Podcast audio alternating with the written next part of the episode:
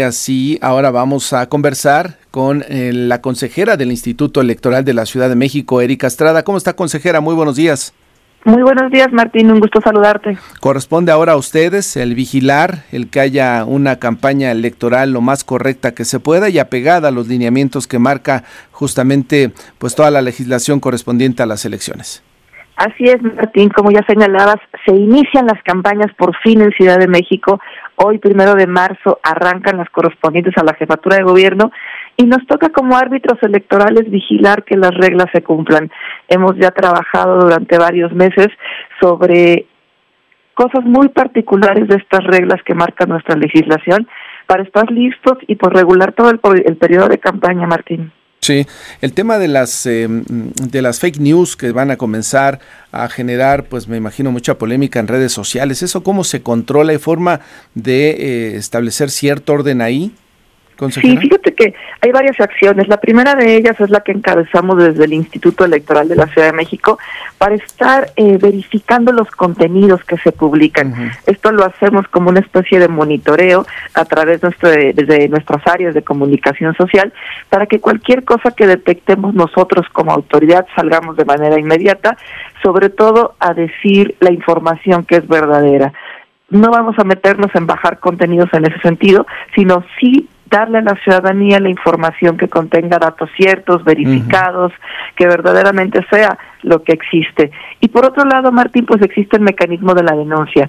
Si alguna persona considera que se está tergiversando la verdad, que se están dando datos que no son correctos, que probablemente en alguno de estos mensajes, Martín, se esté calumniando a alguna persona, se estén cometiendo actos de discriminación o de violencia política, pueden presentar una denuncia ante las autoridades electorales y nosotros estaremos dándole trámite. Eso es en cuanto a las posibles campañas negras que comiencen a circular en redes sociales. El tema del gasto de, de los partidos políticos y de la injerencia, ¿cómo evitar la injerencia de funcionarios en el proceso electoral? Eso también puede ser parte de una denuncia, Martín. Aquí tiene varias vertientes. Una de ellas es que el gasto público, el recurso que nosotros sabemos le dan a las dependencias para que puedan trabajar o de programas sociales, no se detiene, Martín. Hay que seguir la vida, digamos, cotidiana de la ciudad. Se tienen que entregar los programas sociales, sobre todo esos programas que vienen ya trabajando desde hace un tiempo y que tienen beneficiarios que necesitan que se cubra alguna necesidad de nuestra ciudad. Lo que es importante que la ciudadanía sepa, Martín, es que los programas sociales no pueden ser utilizados por las candidaturas o por los partidos políticos o por alguna persona en el gobierno para beneficio propio.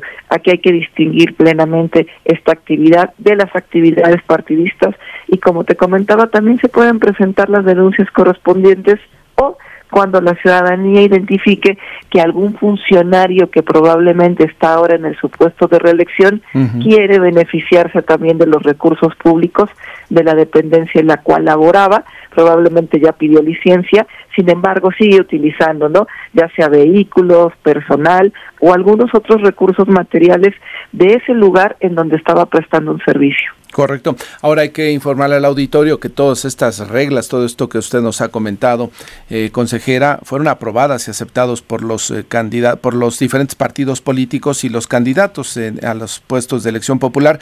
Esto por aquello de que al final algunos salgan con que eso no estaba bien, que no me, eh, no era lo correcto, ¿no? Completamente, Martín. En nuestra legislación así están previstas algunas cosas en la Ciudad de México, pero además nosotras y nosotros como autoridades electorales siempre emitimos lineamientos. En este caso fueron unos lineamientos de imparcialidad, neutralidad y equidad que fueron aprobados en el mes de octubre del año pasado, Martín. Entonces todos los actores políticos ya conocen las reglas del juego, saben que no pueden beneficiarse del recurso público, saben qué tipo de propaganda sí pueden hacer, cuál está prohibida y lo que toca es hacer valer esas reglas. Necesitamos una ciudadanía activa, Martín, y esa sería mi invitación a que todas las ciudadanas y ciudadanos se sumen a que sean campañas positivas, a que sean campañas en un contexto de exigencia, eso siempre va a ser positivo, pero privilegiando que el diálogo se dé entre las fuerzas políticas y que conozcamos sus propuestas. De eso se trata en estos días, Martín, estos meses que vienen de frente, que los partidos políticos y las candidaturas nos hablen de qué piensan hacer para nuestra ciudad, cómo van a transformar nuestro entorno y qué viene para los próximos años en cuestiones tan importantes como son educación, salud, medio ambiente, tecnología, todo lo que nos podamos imaginar. Como ciudadanos nos corresponde obtener esa información, procesarla y a partir de ahí el próximo 2 de junio ir a votar. Y, hoy arrancan justamente solo para jefatura de gobierno, ¿verdad? Entiendo que hasta el primer día de abril el resto de los candidatos. Sí, a partir de hoy será solamente jefatura de gobierno porque es la campaña que dura más días, dura 90 días y terminará hasta el 29 de mayo. El resto de las eh, candidaturas que son diputaciones y alcaldes en la Ciudad de México podrán arrancar hasta el 31 de marzo, Martín, y también concluirán el 29 de mayo. Entonces son semanas muy intensas. Aquí vamos a ver ya abiertamente a todas las personas candidatas solicitar nuestro voto, hablarnos de qué harán los próximos años si es que llegan a obtener un triunfo electoral. Y siempre me parece positivo que nosotras y nosotros como ciudadanos cuestionemos busquemos la información, verifiquemos las fuentes, esa sería también mi recomendación para la ciudadanía, verifiquemos de dónde vienen esos datos, porque muchas de estas cosas, Martín, van a empezar a circular a través de WhatsApp, a través de nuestro teléfono, y empezaremos a replicarlas de manera, digamos, casi casi automática, sin cuestionar qué nos están diciendo. Aquí las recomendaciones, leamos bien, veamos quién nos transmitió esa información, si viene de una fuente completamente verificada, y en ese momento, si tenemos el deseo de hacerlo, ahí, ahí démosle este, la posibilidad de que alguien más la conozca, probablemente nuestra red familiar o nuestra red de amigos, pero no hagamos solamente el, ya sabes, ¿no? El, el botoncito rápido de voy a retuitearlo, voy a reenviarlo por todos mis contactos sin antes haber verificado la información. Exactamente. Pues, eh, consejera, le agradezco la conversación. Seguiremos muy en contacto a lo largo de los próximos días para informar al auditorio de todo lo que es el proceso electoral. Gracias a ti, Martín, y que tengan muy buen día. Igualmente, buenos días, Josefina.